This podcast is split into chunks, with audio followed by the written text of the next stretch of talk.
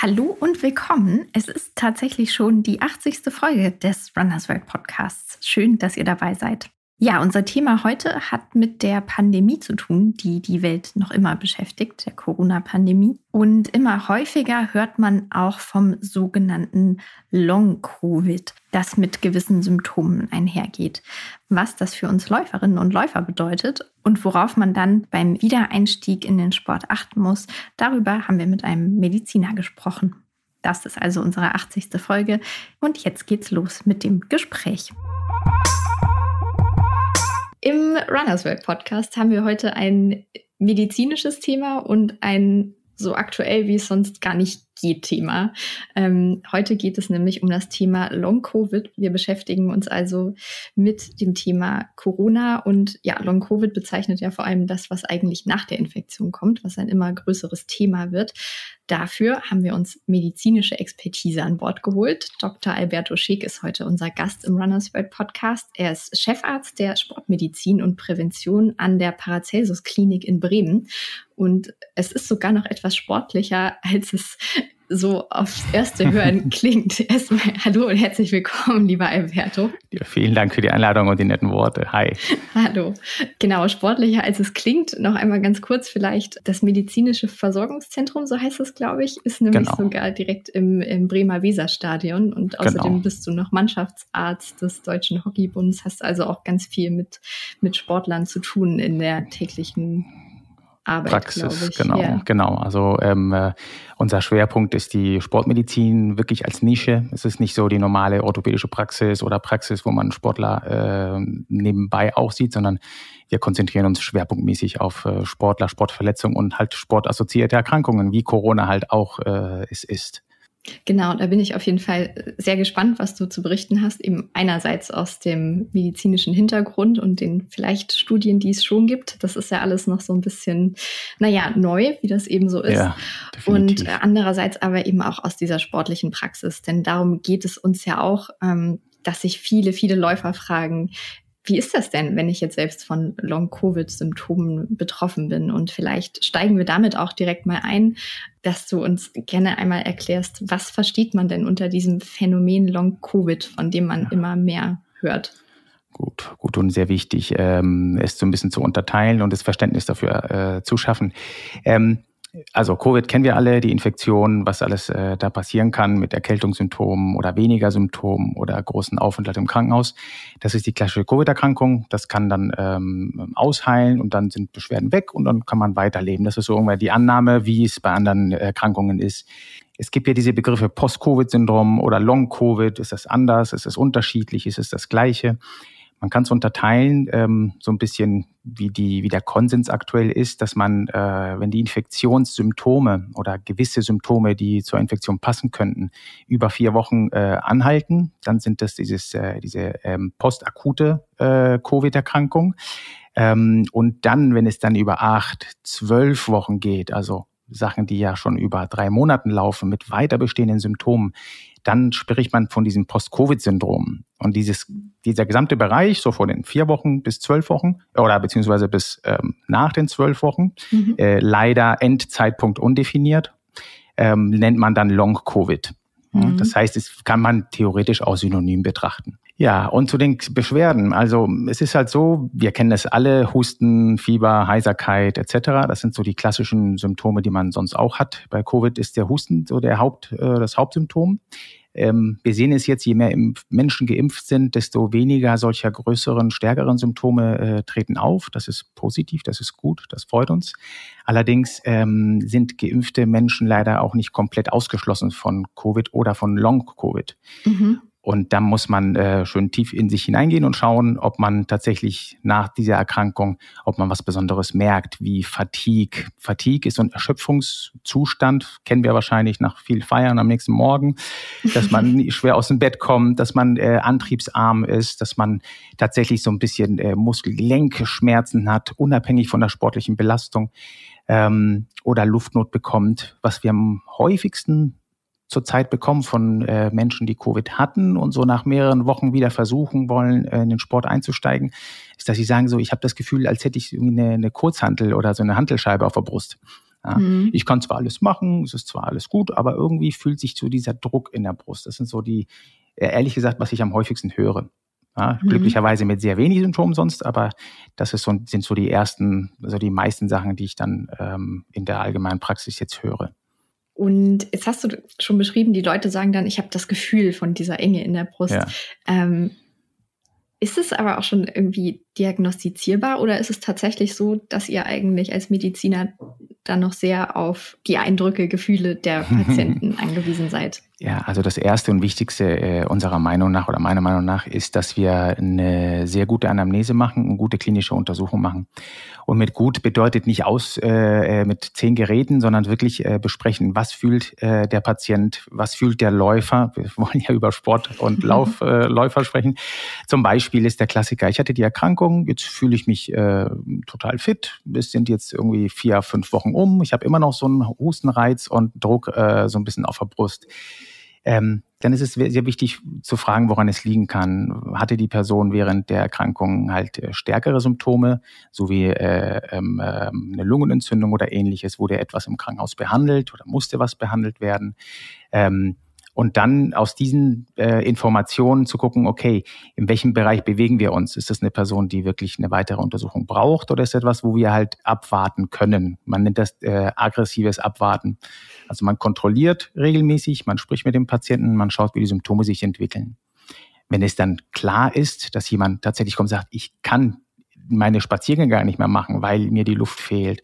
Oder mein Ruhepuls, wir Läufer haben ja sehr häufig so eine Pulsuhr, die uns 24-7 begleitet, ähm, ist total anders als sonst. Und ich merke, dass ich äh, bei meinem Fünfer Pace schon irgendwie eine, eine Schlagfrequenz habe, die deutlich höher ist als sonst, was ich mir nicht so erklären kann.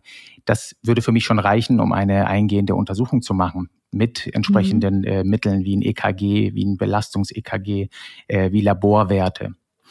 Das ist sehr wichtig äh, mhm. so zu betrachten. Das heißt, die Verantwortung liegt beim Sportler zu sagen, okay, wie geht's mir? Was fühle ich? Und fühle ich mich jetzt anders als sonst oder bin ich jetzt völlig symptomfrei nach meiner Erkrankung? Und seht ihr dann auch im EKG zum Beispiel Veränderungen tatsächlich? Ja, es ist so, ähm, es ist, ähm, wir machen so eine Stufendiagnostik sozusagen. Also wir fangen mit der klinischen Untersuchung an, wir machen äh, eine EKG-Untersuchung und äh, ein paar Laborwerte und schauen, ob da was äh, Besonderes zu sehen ist. Wenn wir da irgendwelche, also wenn wir da keine Besonderheiten sehen, würden wir dann eine ähm, Belastungs-EKG-Untersuchung machen am äh, Laufband oder am Fahrradergometer. Ähm, Fahrradergometer ist ein bisschen dienlicher, ähm, weil die, ähm, es gibt weniger Artefakte, also weniger Störungen im Bild des EKGs. Deswegen machen wir das, wenn es aus gesundheitlichen Gründen ist, eher auf dem Fahrrad. Und dann würden wir sehen, haben wir in diesem Belastungs-EKG irgendeine pathologische ähm, Veränderung der Herzfrequenz. Am schönsten wäre es, wenn man eine alte Untersuchung hat von vor der Corona-Erkrankung, um das mhm. dann vergleichen zu können.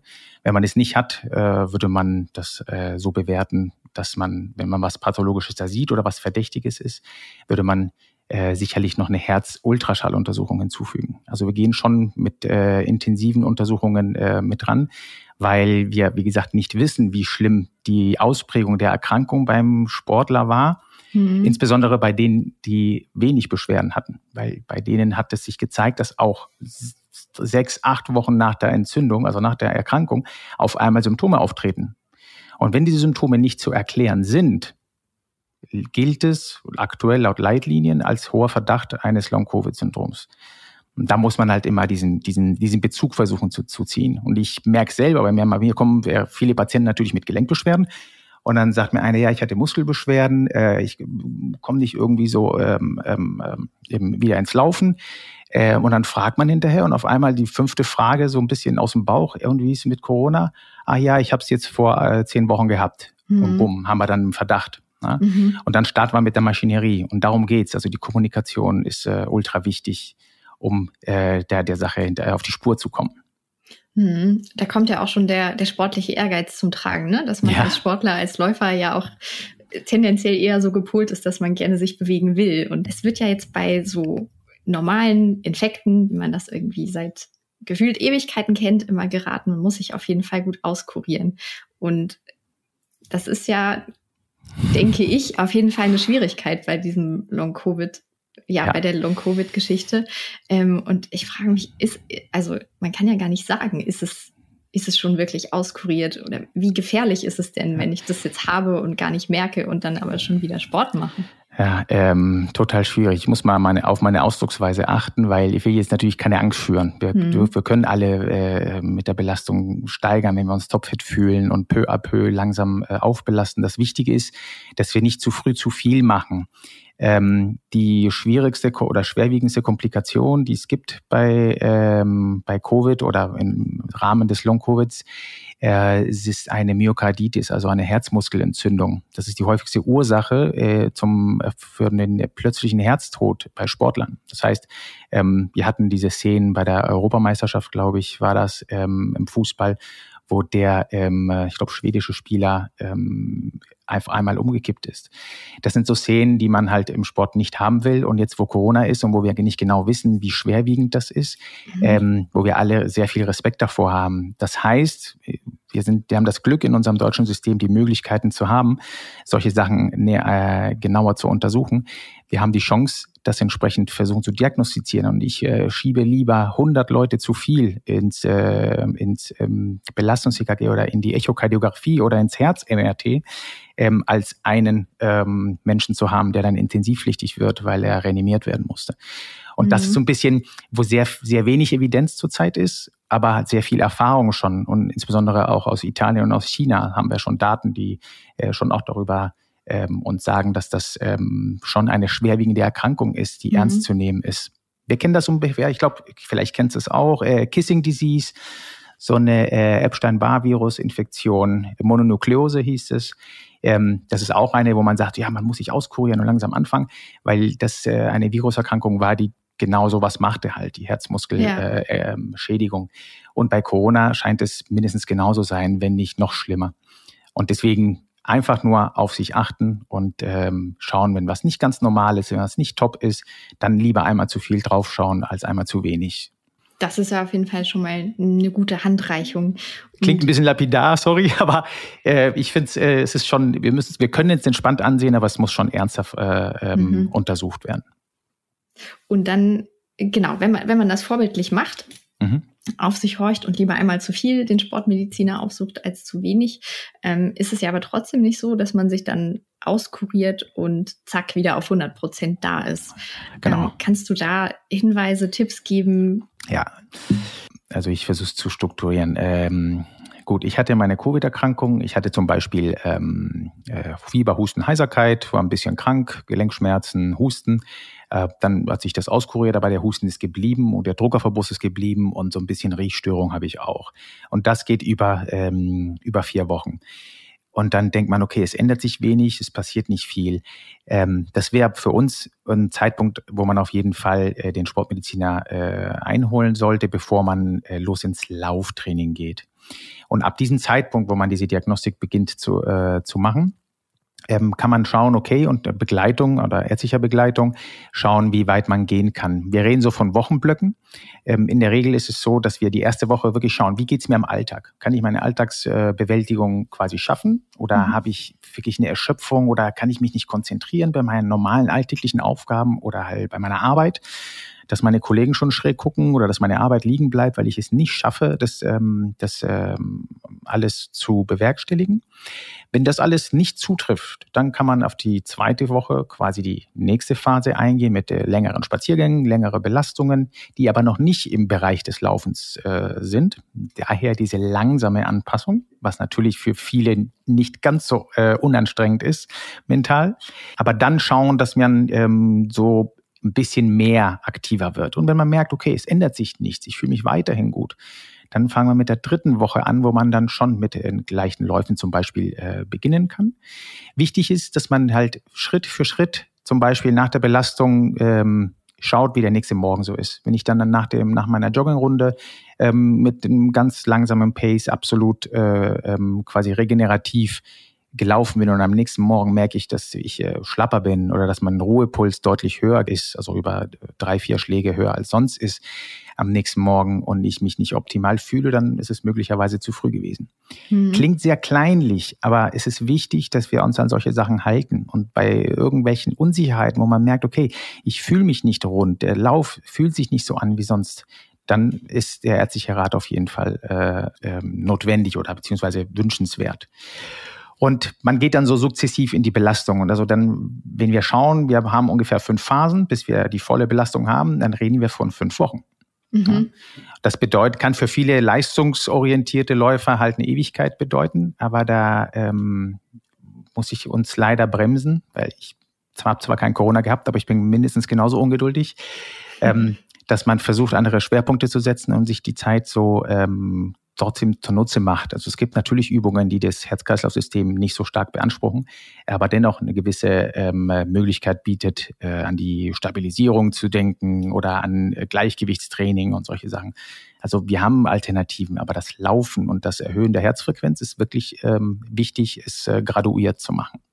Und ist diese Geduld aufzubringen tatsächlich das aus medizinischer Sicht Beste, was man gerade machen kann? Oder gibt es auch noch andere Dinge? Also Medikamente, schätze ich jetzt mal, ja, genau. wird es noch nicht geben. Das ja. hätte man wahrscheinlich mitbekommen. Oder spezielle Atemtrainings, das geht vielleicht so in die ja. Richtung, wie du gerade schon sagtest. Ja, sehr gut. Dass man da Alternativen findet. Genau, also wir haben halt unter den sehr häufigen ähm, Beschwerden bei Long-Covid ähm, die, das Fatigue-Syndrom, was ich sagte, die Luftnot oder Ruhe- und Belastungsatemnot oder Atembeschwerden.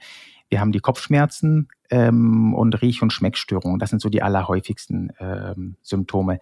Und es gibt kein äh, super Rezept für alles. Äh, unter Orthopäden kennt man das Cortison so gerne und unter äh, Dermatologen, also Hautärzten auch, ähm, da kann man Cortison geben, dann wird alles an Entzündung gut. Das ist halt nicht so in dem Fall äh, des äh, Long-Covids. Zumindest die Daten, die wir ja bis jetzt haben, ähm, zur Verfügung haben, die zeigen das nicht, dass Cortison irgendwie etwas äh, deutlich bessern kann oder nicht. Es gibt ähm, äh, über 4500 Studien aktuell, die über Medikamente äh, sprechen. Ähm, zum Teil halt für Covid-Erkrankungen akut und auch für Long-Covid. Ähm, durch gesickert, äh, ist jetzt noch kein Medikament, was äh, Long-Covid gezielt anspricht.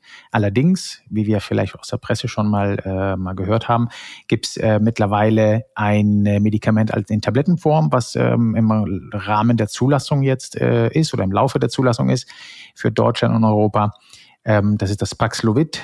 Und das ist das erste Medikament, was man in Tablettenform jetzt nehmen kann. Und jetzt O-Ton, eine akute Covid-Erkrankung abmildern kann. Ähm, man sagt, dass wenn man es innerhalb der ersten paar Tage nach Infektion oder nach positiven Test einnimmt, ähm, die Wahrscheinlichkeit einer äh, schweren ähm, äh, Covid-Erkrankung um, um die 90 Prozent gesenkt werden kann. Das ist natürlich total toll, wenn man diese Zahlen liest.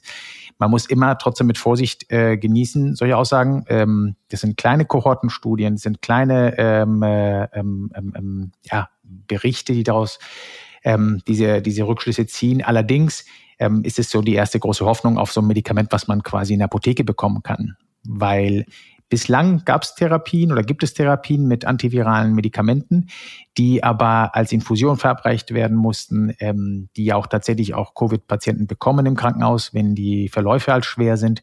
Aber das war nichts äh, over the counter. Und das ist, äh, das würde dieses Paxlovid so ein bisschen in Richtung Game Changer machen. Und deswegen mhm. sind die Hoffnungen da in die, in dieser Richtung halt ziemlich groß. Und jetzt zum Verständnis bezüglich ähm, des Paxlovid. Es ist so, wenn es eine akute Entzündung ähm, abmildert, dass es nicht so schlimm wird, noch nicht so viel Viruslast im Körper da ist, dann ist es ja zwangsläufig so, wie ich schon äh, vorhin sagte, dass eine Long-Covid-Erkrankung auch unwahrscheinlicher wird, wenn der Verlauf nicht so schlimm war. Und deswegen mhm. hat es ja auch für Long-Covid auch einen Sinn, ähm, frühzeitig ähm, äh, und gezielt die ähm, Erkrankung zu therapieren. Man muss auf die Diagnose schauen. Wenn die Diagnose äh, dann wirklich heißt ähm, ähm, Riech- und Schmeckstörung über längeren Zeitraum, das ist dann eine Art neurologische Störung aufgrund der Nerven. Es gibt so mehrere Theorien über die Entstehung dieser Probleme bei Covid, weil es ist nicht nur das eine, sondern es kann äh, mit der neurologischen Bahn äh, zu tun haben, es kann mit dem, mit dem Blut zu tun haben und es kann auch mit dem Immunsystem zu tun haben im Rahmen einer, ähm, einer Autoimmunreaktion, also dass der Körper überschüssig auf dieses äh, Virus reagiert. Mhm. Und ähm, je nachdem, was es ist, müsste man die Grunderkrankung behandeln. Also im Fall dieser, dieses Riechproblems äh, kann man das halt machen durch Riechtraining. Das klingt lustig, aber das kann man halt tatsächlich versuchen wieder zu erlangen. Im Fall der Dyspnoe, also dieser Atemnot oder Atembeschwerden über einen längeren Zeitraum, kann man das auch mit Atemtraining machen, mit entsprechender Physiotherapie. Das heißt, wir haben dieses Symptomkomplex, wo wir sagen, okay, alles andere ist ausgeschlossen, also glauben wir, dass das mit der Covid-Erkrankung zu tun hat. Und dann sprechen wir diese einzelnen Beschwerden halt an mit den Sachen, die wir kennen, die dafür günstig sind. Das heißt, wir haben kein super Medikament äh, für das äh, Covid, sondern wir müssen die jeweilige ähm, Folge der Erkrankung oder Symptom des Long-Covids äh, als solches betrachten einzeln und dann entsprechend behandeln. Ja. Mhm. Und dafür gibt's halt medizinische Leitlinien, wo wir, woran wir uns äh, halten können und versuchen, das äh, so anzugehen. Wichtig ist, es ist nicht nur ein kardiologisches äh, Problem, es ist nicht nur eine neurologische Herausforderung, ähm, es ist auch äh, nicht nur allgemeinmedizinisches äh, Thema, sondern es ist äh, multifaktorell oder interdisziplinär sehr wichtig, ähm, mit diesen Patienten umzugehen. Da spielt die Psyche eine enorme Rolle. Ja, wir haben uns jetzt in den Lockdowns äh verbracht. Wir mussten denken, dass es ein Killer-Virus ist. Die Presse hat sein Gutes äh, dazu beigetragen, dass äh, ein bisschen Angst geschürt wird. Und ähm, dann sagt man wieder, oh ja, ihr dürft keinen Sport machen, weil ihr sonst äh, Long-Covid habt oder halt äh, daran irgendwie versterben könnt. Mhm. So ist es natürlich auch nicht. Nee, eher im, eher im Gegenteil, wenn ich da kurz einhaken darf. Ja, ja. Es ist ja schon so, so, so mein Stand, dass man durch eine gewisse Sportlichkeit auch eher ein besseres Immunsystem hat. Ja, genau. Also man kann präventiv schon mit Sport, äh, also Sport ist sehr positiv für das Allgemeinbefinden, das wissen wir ja halt auch. Wir wissen, dass die äh, Risikofaktoren für Covid und für einen schlimmeren Covid-Verlauf tatsächlich Übergewicht sind. Also wenn man stark übergewichtig ist oder übergewichtig ist, was die Läufer selten näher sind als Otto-Normalverbraucher, haben wir natürlich einen Vorteil. Ähm, und wir haben das Alter als auch als Faktor.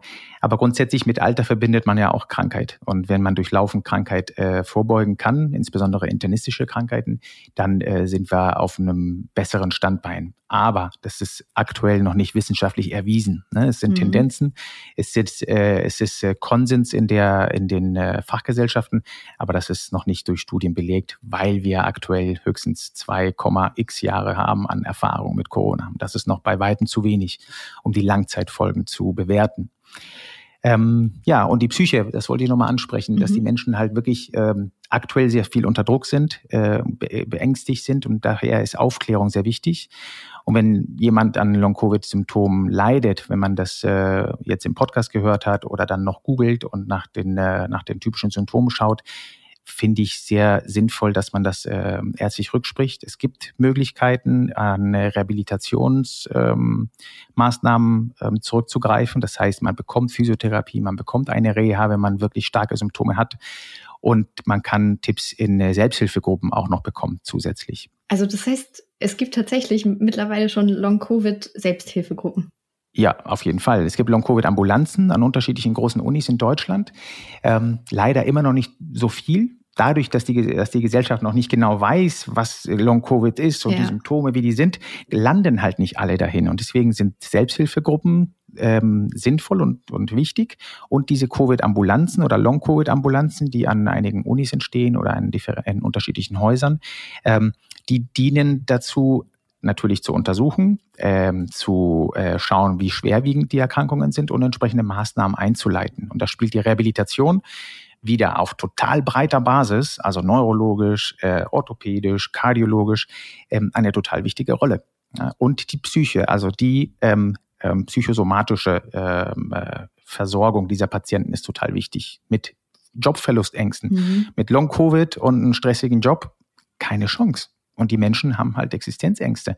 Und das kriegt man nicht alleine hin. Und da sind Punkte, wo wir in der Medizin ja äh, diesen Versorgungsauftrag haben, was sehr herausfordernd ist, was sehr belastend für das Gesundheitssystem ist, aber halt zum jetzigen Zeitpunkt tatsächlich notwendig ist.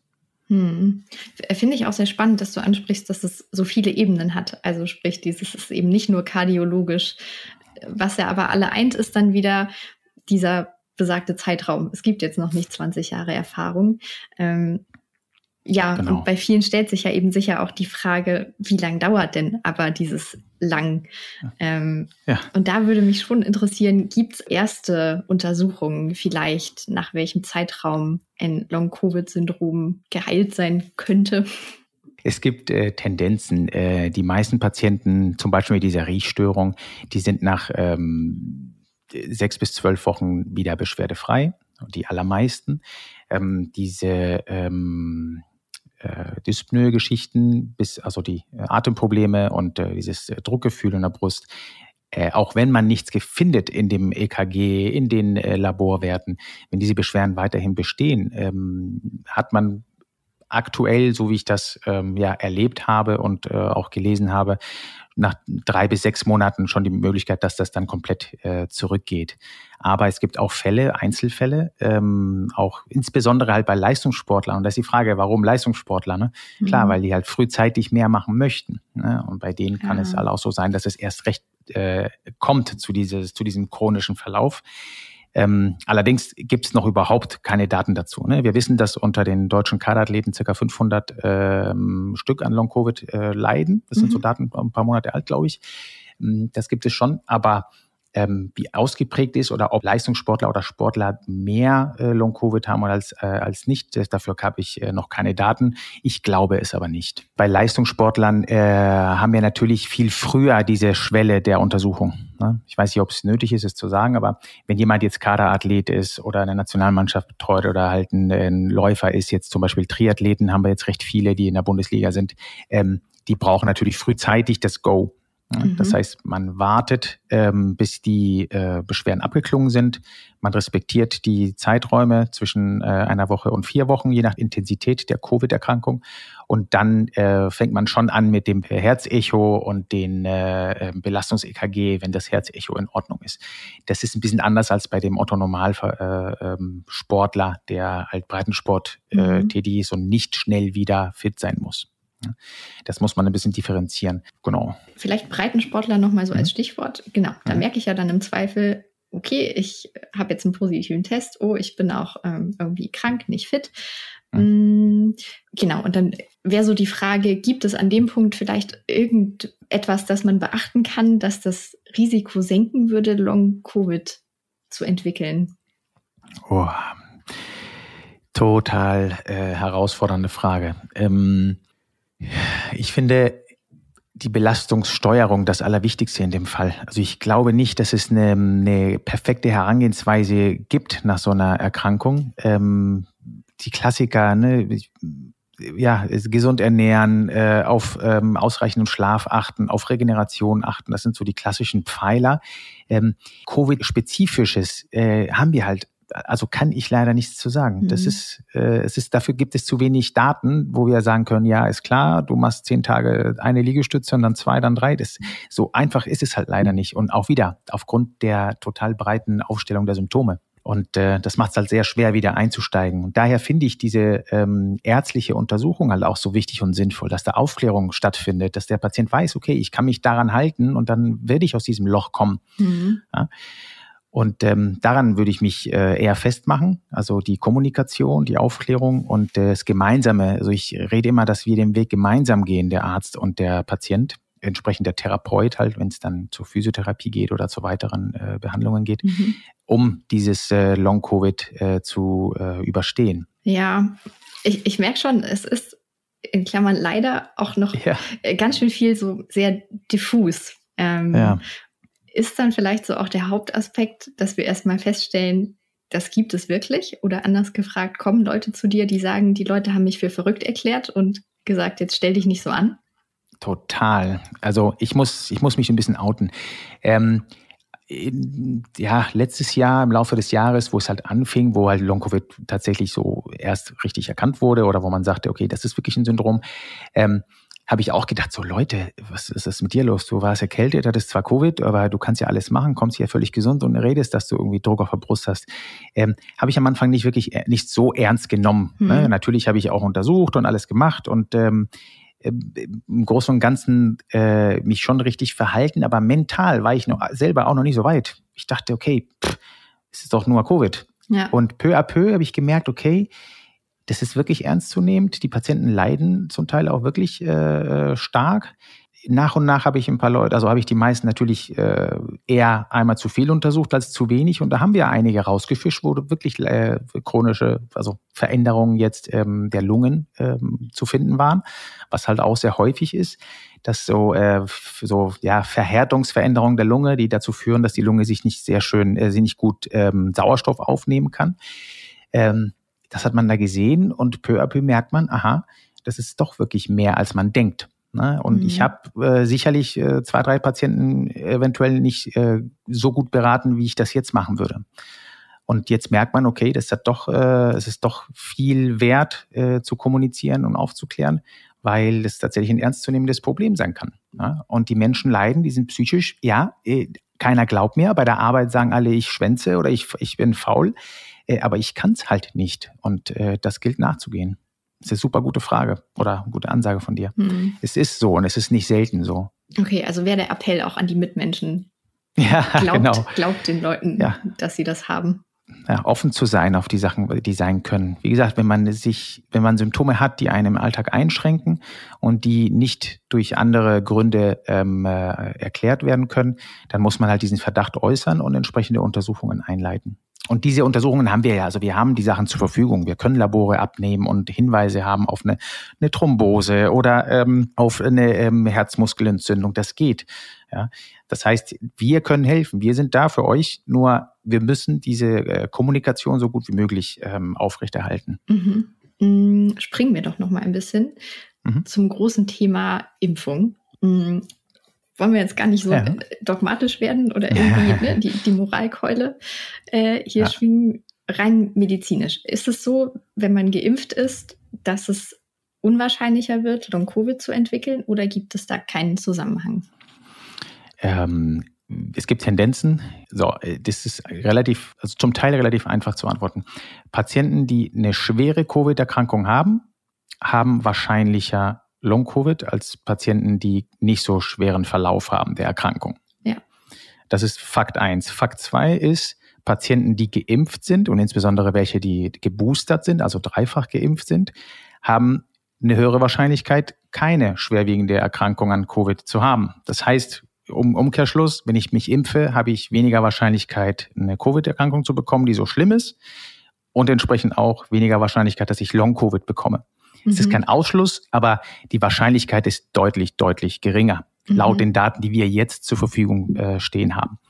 Deswegen mein Appell immer, boostern. Ähm, ich äh, vertraue unserem System, unserem äh, Gesundheitssystem und unseren Politikern in diesem Fall, beziehungsweise unsere Wissenschaftler, die das auch mit äh, äh, planen und letztendlich äh, mitentscheiden ähm, die Richtlinien, die bis jetzt äh, ähm, entstanden sind mit dem mit der Auffrischimpfung, mit dem Boostern und gegebenenfalls das Nachboostern, äh, finde ich äh, genau richtig.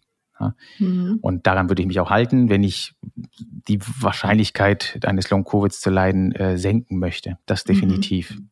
Ja, ich, ich glaube, Impfung ist vielleicht so ein guter Einstieg für die Frage, was wissen wir eigentlich schon? Weil ja ne, dieses Thema so groß genau, ist und genau. es da wahrscheinlich schon so viele Untersuchungen gibt oder sicher relativ viele gibt, was im Bereich von Long-Covid vielleicht noch nicht so der Fall ist. Also würde ich es gerne einmal genau. umdrehen, so Ne, schon oft angesprochen jetzt, es gibt noch nicht so einen langen Zeitraum, es gibt viel, was wir nicht wissen. Ähm, vielleicht kannst du noch mal so kurz einen Überblick geben, was wir definitiv wissen. Also wir wissen, dass Long-Covid total unterschiedliche ähm, äh, ähm, Symptome zeigen kann. Es ist nicht die Herzmuskelentzündung, es ist nicht nur äh, die Hirnhautentzündung, es ist nicht nur die Thrombose. Ähm, es ist ein, ein Regenbogen an, äh, an Problemen, die man haben kann oder die, die man äh, leiden kann. Ich hatte das schon mal erzählt mit den sehr häufigen Symptomen. Es gibt auch etwas seltenere Symptome wie Haarausfall, äh, ähm, Einschränkungen ähm, des, äh, des Verhaltens oder Schmerzen, Tinnitus, Schwindel, Übelkeit. Das sind alle Sachen, die sehr simpel sind und nicht typisch für eine Erkrankung bezogen, aber können auch auftreten. Mhm. Ähm, das wissen wir, dass es sehr breit, äh, breit gefächert ist, die Symptomkonstellation. Wir wissen, dass die Impfung deutlich besser ist als keine Impfung. Wir wissen, dass das Boostern deutlich besser ist als nur eine Impfung. Und wir wissen, dass ähm, Menschen, die ein gutes Immunsystem haben, also Menschen, die gesund sind und keine Vorerkrankungen haben, ähm, besser äh, durch Covid ähm, durchkommen und eher weniger Covid bekommen. Das sind so äh, drei Pfeiler, die mir jetzt gerade einfallen. Alles, was darüber hinausgeht, ne, mehr so mit Zeiten und so, ist es schwierig zu sagen. Wie gesagt, da fehlt uns sehr stark die Evidenz. Das ist sehr viel nach Gefühl oder nach Konsens äh, in den unterschiedlichen ähm, äh, Gruppen oder Berufsgruppen. Mhm. Und äh, das wird uns echt erst die Zeit sagen, was wirklich äh, Sache ist oder Sache war in dem Fall. Ich hoffe, das hat auch bald mal ein Ende. Ja. Mhm. Gut, und was ich aber positiv sagen kann, es gibt jetzt ähm, Long Covid bedeutet nicht für immer Covid. Ne? Also es ist schon so, dass Punkt. wir sagen, genau, das ist nicht äh, heißt, ich bin, ich habe das jetzt und ich werde für immer äh, Covid-Probleme haben. Nein, ähm, es wird immer weniger, je mehr Zeit vergeht. Ne?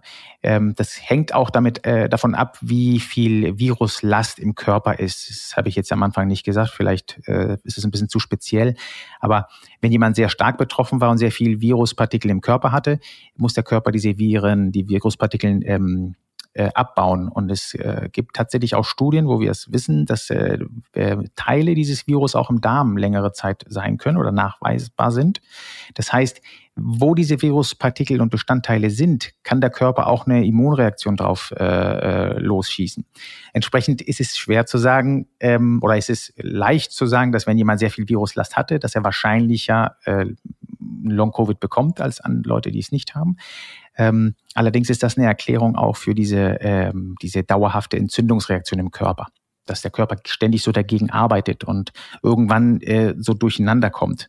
Ja? Und ähm, das ist ein, ja, eine große Herausforderung, dahinter zu kommen. Hm.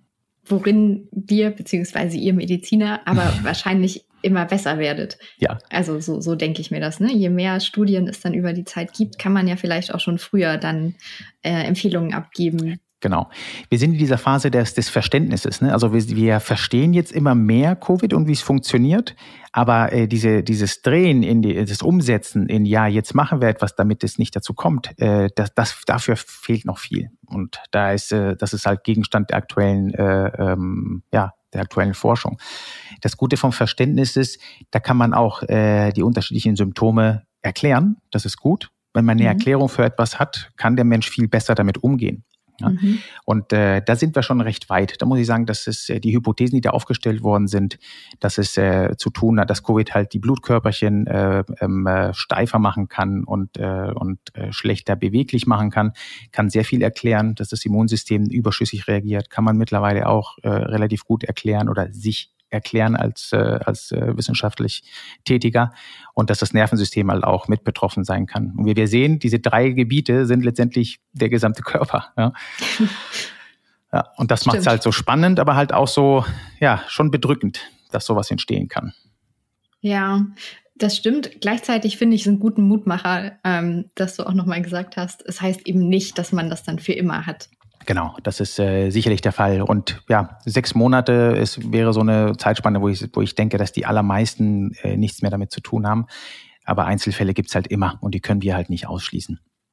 Genau, das nicht. Aber ich denke, du kennst wahrscheinlich aus der sportlichen Praxis auch jetzt schon genug Beispiele, die sich komplett davon erholt haben, oder? Ja, also die meisten, wirklich die allermeisten. Ja. Ähm, die sind so, so, so, so einen längeren Hustenreiz ist die eine Sache. Ähm, eine Herzmuskelentzündung ist dann die große Bremse. Ja, mhm. ähm, die muss ja nicht mit Riesensymptomen vergesellschaftet sein. Allerdings, wenn man das äh, findet, dann äh, reden wir von einer absoluten Sportpause von äh, drei Monaten oder länger. Und das kann manche, manche äh, äh, Sportkarriere immer einen großen Dämpfer verpassen. Mhm. Ja, und deswegen ist es sinnvoll, ich, ich wiederhole mich, ähm, ist es sinnvoll, darauf zu achten, wenn es mir nicht gut geht beim Lauftraining, wenn ich wieder angefangen habe und mir geht's ja gut, ich muss ja nicht zum Arzt gehen. Ähm, wenn man merkt, dass da irgendwie die Kilometer nicht stimmen oder das Volumen überhaupt nicht äh, passt oder man sagt, irgendwas ist nicht rund, dann bitte auf jeden Fall Rat aufsuchen. Wir sind für euch da, das ist wichtig. Ist, in Deutschland haben wir das Glück, es so machen zu können. Ja. Oder vielleicht zumindest nicht drüber zu laufen. Ja, also, genau. Vielleicht ist das nochmal ein bisschen niederschwelliger, wenn man nicht so gerne zum Arzt gehen möchte, dass man dann wenigstens nicht sagt, jetzt renne ich aber trotzdem jeden Tag ja. meine Stunde, sondern sich nochmal eine Woche kuriert, Füße hochlegt und es dann nochmal versucht. Genau. Ne? Ähm, ich hatte vorhin diese Phasen erklärt. Ähm, wenn man in, im Rahmen der Phasen der Belast des Belastungsaufbaus ist und sieht, dass es halt nicht so funzt wie gewünscht, dann muss man halt einen Schritt zurückgehen und, äh, und quasi wieder so ein bisschen ähm, äh, kürzer treten, ne? um dann wieder hochzufahren. Also es ist wirklich ein Spiel äh, der Belastungssteuerung. Wir wissen auch wieder Long-Covid und Rehabilitation, wir wissen, dass Bewegung auch gut tut. Ja, mhm. also das, äh, das fördert schon die Genesung, aber die Dosis ist das, äh, ist der Hauptbegriff. Also das Pacing. Es gibt so einen Begriff in der Rehabilitation, das ist das Pacing, das kennen wir ja alle ganz gut. Unserer äh, Marathon-Vorhaben äh, oder ähm, äh, Triathlon-Vorhaben, mhm. dass wir schauen, dass äh, wir gut pacen, damit wir nicht überpacen und nicht äh, entweder das Rennen nicht äh, beenden oder in dem Fall äh, an äh, unser Long-Covid nicht gut auskurieren können. Ja, Okay, und das kann man sozusagen übertragen. Ja, genau. eins zu eins übertragen, quasi. Okay, und mit diesem Pacing ist man ja eben dann im Zweifel auch nicht allein. Genau. Und kann sich da, wie du schon schön beschrieben hast, in unserem Gesundheitssystem, das wir glücklicherweise haben, auch Hilfe suchen und holen. Ja, und das äh, Pacen optimieren. Ja, also wir bieten das an, wenn jemand äh, solche Symptome hat ähm, kann äh, mit uns gemeinsam diesen Weg gehen und dann machen wir wöchentliche Kontrollen, schauen, wie es dem Sportler geht und äh, gucken, dass die dann ähm, ja das sichere Gefühl haben, dass sie das, äh, dass sie gut vorwärts kommen. Was kann ich eigentlich machen, wenn ich jetzt bei Mitmenschen das Gefühl habe, das könnten ja Long-Covid-Symptome sein. Und da könnte man vielleicht auch noch so in Richtung ähm, ja, Kindern, Jugendlichen denken, die jetzt vielleicht auch mit dem Laufen angefangen haben, weil sie nicht mehr in ihren Fußballverein können gerade da gäbe es dann ja vielleicht auch die ein oder andere Sache zu beachten oder was man eben tun kann, wenn ich das bei anderen Personen mitbekomme. Total gute Frage. Äh, erstmal vorab, das habe ich vergessen zu sagen. Äh, Long Covid heißt nicht, ich habe lange Zeit Covid. Ne? Ähm, wir sind, also wenn jemand Long-Covid hat, ist ja nicht infektiös. Das heißt, es ist kein Risiko, mit jemandem mit Long-Covid irgendwie zusammenzuarbeiten oder irgendwie, wenn es mein Partner ist oder so. Ah, das ist ein Symptomkomplex. Äh, wir sind nicht infektiös. Wir stecken nicht an, wenn wir Long-Covid haben. Das ist so das A und O. Ne? Wenn ich sehe, mein Mitmenschen hat Long-Covid und man hört, oh Gott, ich darf mich mit dem nicht treffen. Nein, eher, eher im Gegenteil unterstützen. ähm, das ist äh, die eine Sache, die ich sagen wollte. Und ähm, zum Thema Kinder und Long-Covid gibt es äh, einige Studien. Ähm, bislang ist es mehr so Richtung Kognition, also ähm, dass die, ähm, die neuronalen ja, Vernetzungen halt ähm, eher darunter leiden ähm, bei Kindern. Abgeschlagenheit ebenso, aber nicht so stark, wie ich das äh, bis jetzt gelesen habe. Ähm, allerdings äh, Sachen wie Konzentrationsschwierigkeiten und so werden schon äh, angezeigt. Äh, das ist nicht immer ADHS, dieses äh, Hyperaktivitätssyndrom, sondern es mhm. kann auch ein Long-Covid sein. Mhm. Und äh, bei Kindern ist es natürlich etwas schwieriger, statistische, statistisch aussagekräftige Sachen zu machen, weil die werden, die Symptome werden über die Eltern übertragen. Also die Eltern erklären dem Arzt was ist, ohne dass es wirklich das Kind macht. Deswegen ist es auch noch schwierig, da zu wissen, was die Evidenz sagt. Aber Kinder muss man auf jeden Fall auch ernst nehmen, wenn da Veränderungen sind zu der Zeit vor Corona, vor der mhm. Corona-Infektion. Das ist ja auch ganz schwierig, ne? Also wenn man jetzt ADHS diagnostiziert, dann ist, glaube ich, so immer, mach Sport, das ist gut als Ausgleich. Und wenn es ein Long-Covid ist, dann wäre es eigentlich genau das Verkehrte. Das eher ein Problem, genau. Deswegen muss man halt gut, äh, ja, sich gut mit dem Patienten als Arzt äh, unterhalten und schauen, was die Jungs und Mädels ähm, so an Probleme haben. Aber mhm. dafür haben wir halt auch unsere ähm, Behandlungsalgorithmen. Es gibt eine schöne Leitlinie ähm, ähm, hier aus Deutschland, die äh, aus allen Bereichen ähm, ähm gemacht wurde, also mit Neurologie, mit äh, Hauterkrankungen, äh, mit ähm, HNO, also mit Hals-Nasen-Ohren-Kunde. Ähm, und die resümieren das ganz gut und dann wird das Thema Kinder auch angesprochen. Ja, das heißt, man weiß, wie man mit solchen Sachen zu, umzugehen hat. Allerdings nur dann, wenn die bei uns sind. okay, das heißt, es ist äh, schon notwendig, dass man eben auch da aktiv dann sich die Hilfe sucht. Ähm, was mir gerade noch einfällt, gibt es vielleicht ja, außer zum Arzt zu gehen, in Infostellen, wo man sich informieren kann, was es gerade für neue Erkenntnisse gibt? Ähm, es gibt über den, äh, über das äh, eben, ich glaube, die Seite heißt infektionsschutz.de. Ja oder über dem Robert-Koch-Institut. Da gibt's äh, sehr gute Infoblätter äh, und auch Texte halt, wo man sich gut ähm, einlesen kann. Und es ist auch laienhaft geschrieben. Also das heißt, mhm. das kann jeder ein bisschen verstehen, worum es geht. Und mit den entsprechenden Anlaufstellen. Also da kann man sich durchklicken und äh, findet äh, in der Nähe oder in der eigenen Stadt auch zum Teil Selbsthilfegruppen oder Long-Covid-Ambulanzen etc. Wichtig ist, dass man nicht jetzt in die Ambulanz einen Termin sich machen kann und sagt, moin, ich hier ja. bin ich, mach mal, sondern äh, die, der Weg über den Hausarzt oder den Sportmediziner ist auf jeden Fall der sinnvollste. Ja, und, auch trotz der ganzen Information, glaube ich. Ne? Also ja, genau. War jetzt nicht so gemeint, dass das den Arztbesuch ersetzen soll, auf keinen Fall. Nee. Aber, ja, aber auf der anderen Seite auch, ähm, es ist nicht, ich sage nicht, dass jeder äh, Mensch, der Covid hatte, unbedingt äh, eine Herzecho oder äh, große Untersuchungen braucht. Ne? Mhm. Wichtig ist die Aufklärung, wichtig ist das Erkennen von äh, Symptomen und wichtig ist, dass wenn man schon äh, intensiv Sport betreibt, ja, also wenn, wenn wir äh, sehr sportloyale Menschen sind und sagen, ich muss intensiv, ich will, das ist mein Ding, ähm, dass man dann schon doch eher zum Arzt geht, um sich dieses Go geben zu lassen. Das finde ich eine, mhm. eine gute Quintessenz. Also wenn ich jemand bin, der viel mache, der äh, häufig an die Belastungsgrenze gehe oder häufig anaerob aber, äh, trainiere oder häufig äh, vom Volumen her gesehen äh, hoch, ähm, würde ich auf jeden Fall ohnehin eine Tauglichkeitsuntersuchung machen. Und das beginnt halt mit der Untersuchung, so wie auch bei Covid. Würden wir noch ein extra Labor machen, ähm, um zu sehen, ob da noch welche Folgen sind. Und dann könnte man die Tauglichkeitsuntersuchung entsprechend anschließen. Das ist eine klare Empfehlung von meiner Seite. Also sagen wir mal so, grob, je ambitionierter ich trainiere, desto wichtiger ist es, dass ich auch Richtig. lieber mehr Untersuchungen machen lasse. Richtig, also gezielt äh, auf diese Untersuchung ähm, äh, ähm, mich behandeln lasse, also äh, diese Untersuchung durchführe. Ja. Mhm und dir sozusagen das Go geben lasse. Ja. Eine Frage, die hier noch auf meinem Zettel steht, ist tatsächlich auch, ob es vielleicht Untersuchungen gibt, was die Angst betrifft. Also könnte es eventuell einen Unterschied machen, ob ich mich davor fürchte, Covid-19 zu bekommen, Long-Covid zu bekommen.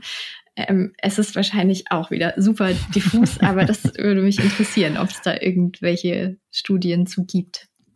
Ähm, also nein, mir keine Bekannte. Äh, wir wissen, äh, dass diese gesamte Pandemiesituation äh, den Menschen ähm, äh, stark belastet. Es gibt äh, höhere Suizidraten, äh, auch in dem jüngeren Alter. Ähm, es gibt ähm, erhöhte Konsultationen vom Psychologen und Psychotherapeuten ähm, aufgrund, also oder während der Corona-Phase, das wissen wir schon. Und da spielt Angst eine große Rolle ähm, insbesondere Menschen, die erstens Laien sind, das heißt nicht der Mediziner, sondern die Menschen, die damit halt wirklich nichts am Hut haben. Und äh, auch Leute, die es denen äh, es im Umfeld schon mal hatten. Also wenn sie mhm. Angehörige haben, die an Covid erkrankt sind oder an Covid verstorben sind, das erhöht massiv äh, natürlich äh, die Angst vor so einer Erkrankung. Ähm, wichtig ist, das ernst zu nehmen. Es gibt ähm, hatte ich glaube ich schon gesagt, über die Selbsthilfegruppen Möglichkeiten, damit besser umzugehen. Informationen hatten wir auch angesprochen. Aber grundsätzlich geht es um das Ansprechen. Ja, mhm. Diese Existenzängste, die Ängste des äh, Verlustes des Arbeitsplatzes, die ohnehin schon aufgrund der Lockdown-Situation in sehr vielen Berufsgruppen äh, war, ähm, erhöht natürlich das Angstpotenzial. Problem ist, daraus eine Statistik zu machen, aus den wieder so vielfältigen äh, äh Gründen für Angst, ähm, kann man, also ist mir äh, nicht erklärlich, wie das äh, funktionieren könnte. Allerdings wieder im Einzelfall ähm, gehört es ja auch für uns, nicht nur für die Ärzte, sondern für uns alle in der Gesellschaft, ähm, Menschen, die solche Symptome halt haben oder wo man sieht, okay, hat Angstprobleme, äh, hat ähm, ähm, Beschwerden, äh, damit sich vielleicht mit anderen Leuten in Kontakt zu bringen, weil man denkt, die andere Person würde ihn anstecken können. Ähm, mhm. Das muss man ernst nehmen, Unterstützung bieten, sich an die Regeln halten und ähm, dadurch aus dieser Zeit sozusagen rauszukommen gestärkt, hm, schwierig, aber sicherlich zumindest ähm, äh, nicht geschwächt. Ja, ohne zu genau. großen Schaden zu nehmen. Genau. Ist, ist Gemeinschaft da auch so ein Stichwort? Also du hast ja nun auch viel mit Mannschaftssportarten zu tun. Ja, sehr, sehr stark. Sehr viel mit Quarantäne und so und Isolation. Auch einige Spieler äh, bei uns äh, mussten halt auch darunter leiden, was äh, Isolation und, ähm, und Quarantäne äh, angeht. Äh, das ist wichtig, diese Gemeinschafts-, das Gemeinschaftsgefühl. Also man isoliert sich ja zwangsweise eher.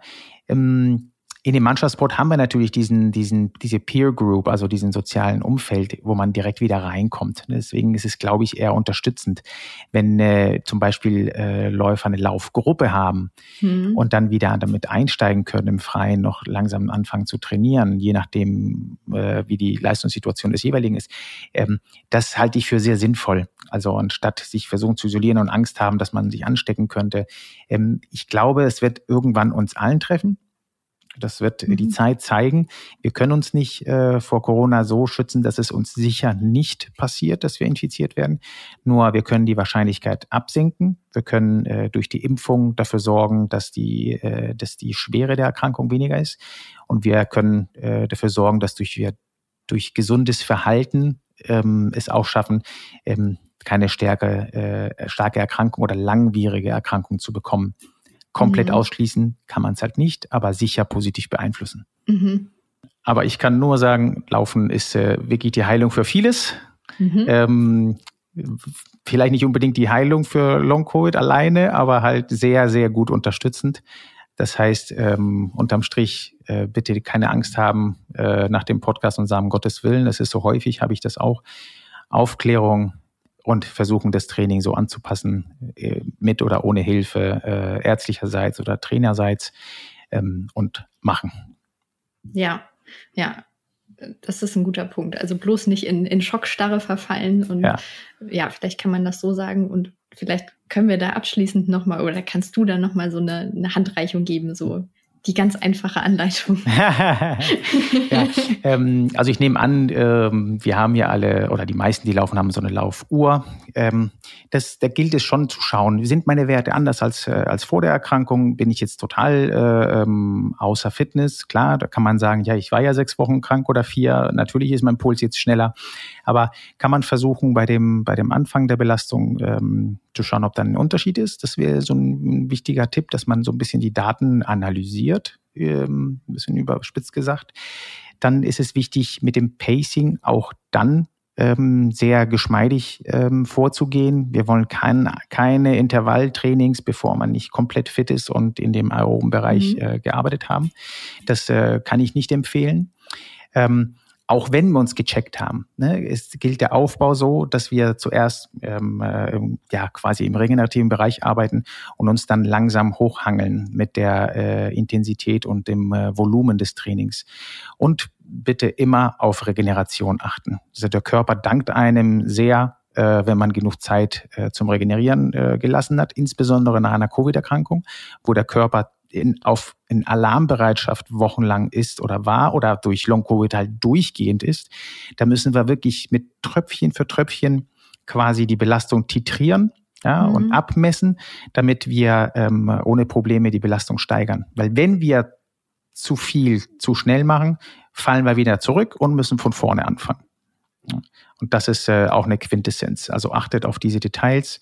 Und äh, wenn ihr ja, nicht, euch nicht sicher seid, wie das so äh, vor, vorgehen soll, fragt uns Sportmedizinern. Da haben wir sehr gute Antworten drauf und können gegebenenfalls, wenn es gewünscht ist, auch ähm, einen äh, Wiedereinstiegsplan gemeinsam aufbauen. Je nachdem, ähm, wo man einen Ansprechpartner hat, kann man das gemeinsam planen und entsprechendes Training halt bekommen. Gibt es genug Praxen, die das sehr gut anbieten. Ähm, äh, wir auf jeden Fall. Genau, wenn ihr dann so eine Untersuchung macht, vielleicht noch ganz kurz so als kleinen Ausblick, dass es im Prinzip gar nicht schlimm ist, sowas zu machen. Was genau tut ihr da? Genau, also die Hauptuntersuchung besteht aus äh, einer klinischen Untersuchung. Also man spricht mit dem Patienten, untersucht ihn ähm, ähm, äh, horcht die Lungen ab, ob da irgendwelche ähm, auffälligen Geräusche da sind. Ähm, dann hört das Herz ab, macht dann eine EKG-Untersuchung. Das sind die äh, Ströme, die elektrischen Ströme im Herzen. Und anhand dieser ähm, dieser Untersuchung plus äh, ein paar Laborwerte für Niere, Leber, ähm, Herz und Lunge und letztendlich Blut ähm, äh, nach pathologischen Werten, nach krankhaft veränderten Werten sucht, ähm, ist das so die Basis. Wenn wir das haben, dann kann man sagen, okay, was ist dein Ziel? Ja, ich bin Büromensch, äh, brauche nichts mehr, mir geht's gut, okay, Ende. Wenn man sagt, okay, ich bin äh, ambitionierter Sportler, dann sagt man, okay, wie lange bist du ohne Beschwerden? Ja, vier Wochen, super. Dann würde man sagen, wenn die EKG-Untersuchung ähm, in Ordnung ist, kann man ähm, beim intensiven Sportler eine Herz-Ultraschalluntersuchung hinzufügen. Das wäre eine Echokardiographie. Das äh, machen wir dann direkt im Anschluss. Und wenn diese Echokardiographie in Ordnung ist und wir sehen, okay, keine großen Veränderungen oder keine pathologischen Veränderungen im Herzen, würde man die Freigabe geben für eine Belastungstestung. Und dann reden wir mhm. von dem Belastungs-EKG. Das heißt, man setzt sich auf ein Fahrrad, äh, trampel los mit äh, 50 Watt oder je nachdem, wo man, äh, wie fit man ist, kann man auch höher oder niedriger starten. Und dann ähm, macht man eine Testung mit äh, konstant steigender Belastung und schaut, wie das Herz darauf reagiert. Mhm. Und ähm, dann versucht man eine Ausbelastung zu schaffen wenn der Patient symptomfrei ist. Und anhand dieser Werte schaut man, ob das Herz äh, optimal pumpt oder nicht. In meisten Fällen ist es so, dass die die Belastung äh, ähm, äh, sehr gut ähm, ähm, also sich sehr gut ausbelasten. Und dann ähm, würde man quasi eine Freigabe erteilen zur, äh, zum Start in den Sport. Dann nicht mehr mit diesen wöchentlichen äh, minimalen Pacen, sondern da kann man schon mit äh, intensiveren Training oder graduier, graduell intensivierten Training äh, beginnen. Ähm, so, und bei Long-Covid ist es natürlich schwieriger, weil die Menschen haben Symptome und werden wahrscheinlich Symptome haben. Da muss man ganz anders äh, äh, mit umgehen. Aber in der Breite, und das auch die meisten Menschen, die es halt haben, sind Leute, die halt wenig Symptome hatten oder nur minimale Restsymptome haben. Und das wäre das Vorgehen. Wenn wir Pathologien finden, also wenn wir sehen, oh, das Herz äh, die Ströme sind halt pathologischer, deuten auf einen Herzmuskelschaden hin oder im, im, äh, in der Herzechokardiographie eine, ähm, eine pathologische äh, Bewegungsstörung stattfindet, dann muss man weitere Untersuchungen machen, wie eine CT-Untersuchung, also eine Schichtaufnahme der Lungen oder aber eine MRT-Aufnahme des Herzens. Das ist eine sehr ja, kostspielige und aufwendige Untersuchung, äh, die aber sehr wichtig ist, wenn man äh, das Problem der Myokarditis halt hat. Ähm, es gibt natürlich das, auch andere. Das wäre dann die Herzmuskelentzündung. Genau, die Herzmuskelentzündung. es gibt natürlich andere ähm, Maßnahmen, Methoden, die das auch noch untersuchen können. Aber ähm, im Leistungssport äh, betreiben wir das halt in diese äh, Richtung. Und so wird es sozusagen stratifiziert.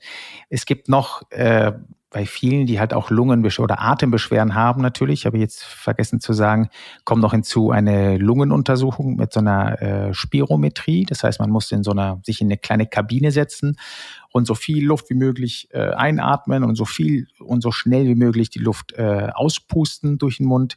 Und dann kriegt man einen bestimmten Wert und der zeigt uns ähm, recht gut, wie gut die Lunge äh, und wie flexibel die Lunge ist, so ein bisschen mhm. vereinfacht gesagt und ähm, ob es ein Problem ist in der Verteilung des, äh, des Sauerstoffes, in der Übertragung des Sauerstoffes ins Blut. Das kann man dadurch untersuchen und äh, damit kann man auch die Lunge ganz speziell betrachten. Und das ist dann im Rahmen der Spiroergometrie natürlich on top, wo man sich aufs Fahrrad setzt, das gleiche wie beim Belastungs-EKG macht, aber halt mit einer Maske im Gesicht und mit Ein- und Ausatmen. Das wäre schon eine leistungsdiagnostische Sache. Das äh, ist nur also würde ich nur bei, ähm, bei Leistungssportlern eher mhm. tendieren zu machen, nicht bei dem äh, Otto-Normal-Freizeitsportler ähm, zur Diagnosesicherung eines, äh, eines Rest-Covid oder eines Post-Covid-Problems machen. Und wichtig ist, dass wir machen das schon symptomadaptiert. Also wenn jemand sagt, ich komm, bin aus der Intensivstation gekommen und äh, mir geht's jetzt toll und ich will, dann würde man schon eher ein Herzecho machen wenn man aber sagt, ich war symptomfrei und das EKG ist gemacht und ist alles gut, dann würde man das eher so entspannt angehen und nicht diese Herzuntersuchung machen. Genau, und das, was am Anfang steht, habe ich jetzt so geglaubt rauszuhören, mhm. ist ja im Prinzip auch gar nicht schlimm. Also eine kleine Blutabnahme und so ein bisschen von außen gucken, ähm, genau. was das Herz macht, ganz laienhaft gesagt. Ähm, ist recht einfach. Äh, genau. Ähm, das waren ganz viele Perspektiven und Eindrücke. Ich fand es ganz, ganz spannend und ziehe jetzt für mich schon mal so eine Kernessenz, dass es zwar noch nicht alles erforscht ist und wir nicht alles wissen, aber doch etwas. Und wir hoffnungsvoll in die Zukunft blicken können, dass es, auch wenn es für den einen oder anderen Sportler ein bisschen länger dauert, alle Symptome loszuwerden, aber doch die Perspektive gibt, dass man es gut loswerden kann. Im Zweifel mit guter sportmedizinischer Unterstützung, von der zumindest ich jetzt ein sehr viel klareres Bild als vorher habe. vielen, vielen Dank dafür. Total gerne. Hast du sehr gut resümiert. Vielen Dank und äh, bleibt positiv. Wir kriegen das gemeinsam alle schon hin. Soweit also das Gespräch mit Dr. Alberto Schick zum Thema Long-Covid und wie man sich da als Läuferin oder Läufer richtig verhalten kann. Wir hoffen, dass ihr den ein oder anderen Tipp für euch mitnehmen konntet und natürlich auch trotzdem weiter Spaß am Laufen habt. Auch wenn ihr vielleicht betroffen sein solltet, ist die Perspektive nämlich, wie schon dargestellt, dass das Ganze ein Ende haben wird und ihr sehr wahrscheinlich wieder so laufen könnt, wie ihr das auch möchtet. Unter Umständen eben mit ein bisschen Geduld. Das Stichwort Geduld passt dann jetzt auch ganz gut zum Ende unserer Folge. Ein bisschen Geduld müsst ihr nämlich haben, bis es die nächste Folge gibt. Aber keine Angst, das sind nur unsere üblichen zwei Wochen. In zwei Wochen geht es dann also weiter mit unserem Runners World Podcast. Ihr könnt uns ja gerne abonnieren, dann verpasst ihr das auf jeden Fall nicht. Und wir freuen uns auch, wenn ihr uns bewertet. Das geht jetzt übrigens auch bei Spotify. Also, bis dahin, bleibt gesund und munter und wir hören uns in der nächsten Folge.